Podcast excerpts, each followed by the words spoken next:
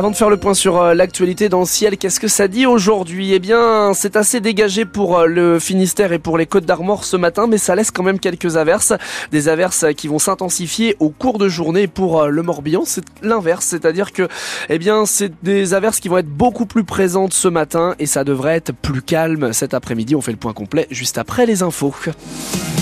Les infos, c'est donc avec vous, Angeline Demoin, qui est cette nouvelle tentative d'apaisement à la veille de l'ouverture du Salon de l'agriculture à Paris. Le ministre Marc Fesneau était chez nous dans le Finistère. Hier, il a profité d'une visite dans une exploitation porcine et laitière de Mahalon à l'entrée du Cap Sizun pour mettre un sérieux coup de pression aux acteurs de la grande distribution accusés de tromper sciemment les consommateurs. Écoutez.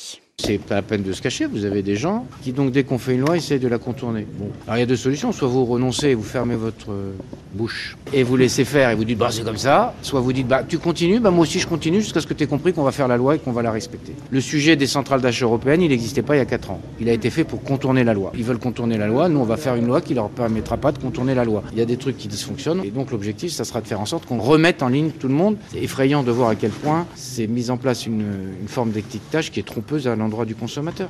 C'est quand même des gens qui sont allés à longueur de plateau nous expliquer au mois, à l'automne que le bon prix c'était le bas prix et que s'ils ne trouvaient pas des produits français, ils iraient à l'étranger. Donc ils ont des responsabilités, il ne faut pas qu'ils se défaussent de leurs responsabilités. On les voit moins sur les plateaux, hein. c'est curieux. La grande distribution, c'est des entreprises françaises. Hein. Donc soit ils sont français, soit ils sont, vous voyez, euh, multinationaux euh, apatrides, mais enfin, ils ont des responsabilités à prendre. C'est un manque de patriotisme. Le ministre de l'Agriculture s'est entretenu dans la foulée à huis clos avec toutes les organisations syndicales. Objectif, calmer leur colère avant l'ouverture du Salon de l'Agriculture à Paris demain.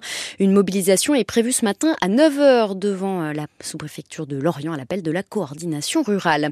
Opération nettoyage terminée à Saint-Brieuc. La place du Général de Gaulle a retrouvé son aspect habituel. Elle avait été recouverte de terre mercredi soir par les agriculteurs. Huit classes sauvées dans le Finistère. Oui, c'est la conclusion de deux semaines de négociations entre les syndicats enseignants et la direction académique. La carte scolaire pour la rentrée prochaine est désormais actée. 59 fermetures annoncées, donc contre 67 au départ, et 18 ouvertures de classes prévues.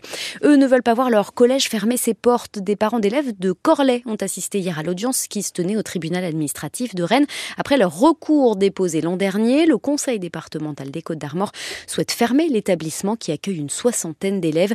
Les enfants seraient alors scolarisés au collège de Saint-Nicolas du Pelem à une dizaine de kilomètres de là. Le tribunal rendra sa décision la semaine prochaine. Et de l'autre côté, à Brest, eh bien c'est un bureau de poste qui ferme ses portes. Oui, après celui de Kérinou le mois dernier, c'est le bureau de Saint-Martin qui baissera définitivement le rideau demain.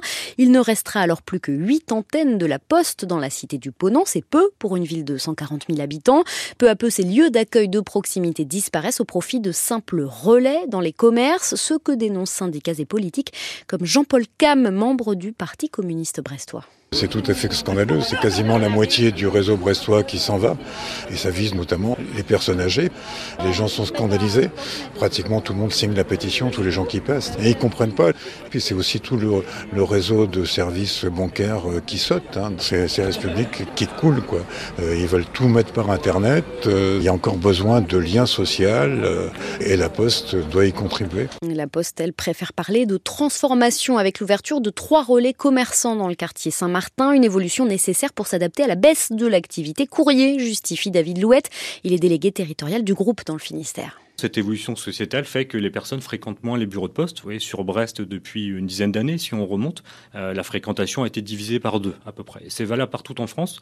Donc nous, on adapte en fait notre organisation aux évolutions sociétales du pays et des modes de consommation des Français. Nous, c'est l'usage en fait de la population, l'usage des clients qui guide nos choix. Et un service public, c'est un service au public et le meilleur service qu'on puisse rendre au public aujourd'hui, c'est d'avoir un maillage plus dense, c'est-à-dire plus de points et ouvert plus longtemps. Le PDG du groupe est attendu à Brest justement ce matin. La CGT appelle les agents, les usagers et les élus à se rassembler à partir de 9h devant la poste de Brest-Siam.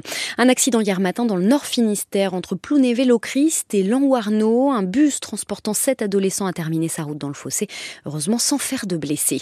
La tempête Louis s'éloigne ce matin et elle a fait des dégâts. Un automobiliste est est mort noyé dans les Deux-Sèvres hier. Il s'est retrouvé piégé dans sa voiture après avoir emprunté une route barrée.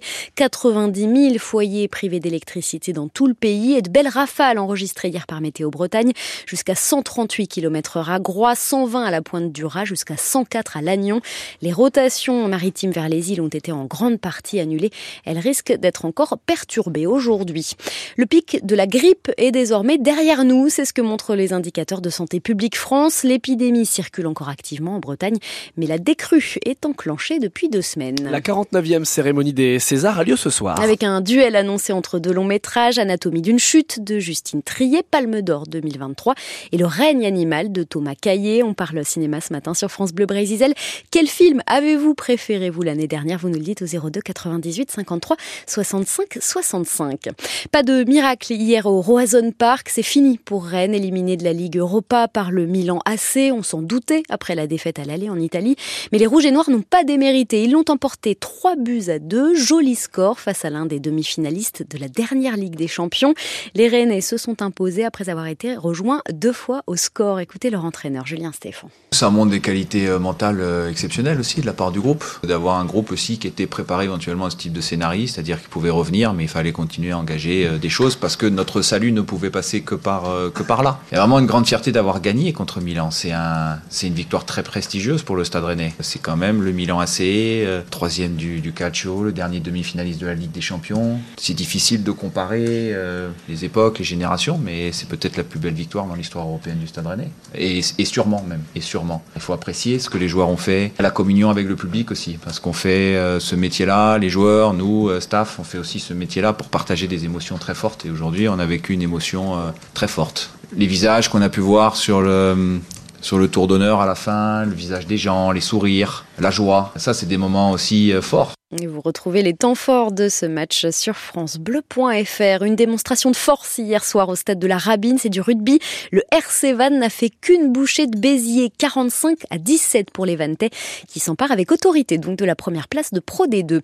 Un match de gala ce soir à l'Arena de Brest. Une fois n'est pas coutume, vous ne verrez pas les handballeuses brestoises, mais l'équipe de France masculine de basket qui vient disputer son premier match de qualification pour l'Euro 2025 contre la Croatie. Ça n'arrive pas tous les jours hein, de voir les basketteurs tricolores Brest. La dernière fois, c'était en 1983 contre la Tchécoslovaquie. Et forcément, c'est complet ce soir. Il va rester encore quelques heures à l'abri. Charles Caudrelier ne repartira pas avant ce soir, voire demain. Le leader de l'Arkea Ultimate Challenge s'est réfugié aux Açores pour laisser passer la tempête qui traverse le golfe de Gascogne. Il devrait arriver à Brest dans la journée de lundi après 50 jours en solitaire autour du monde.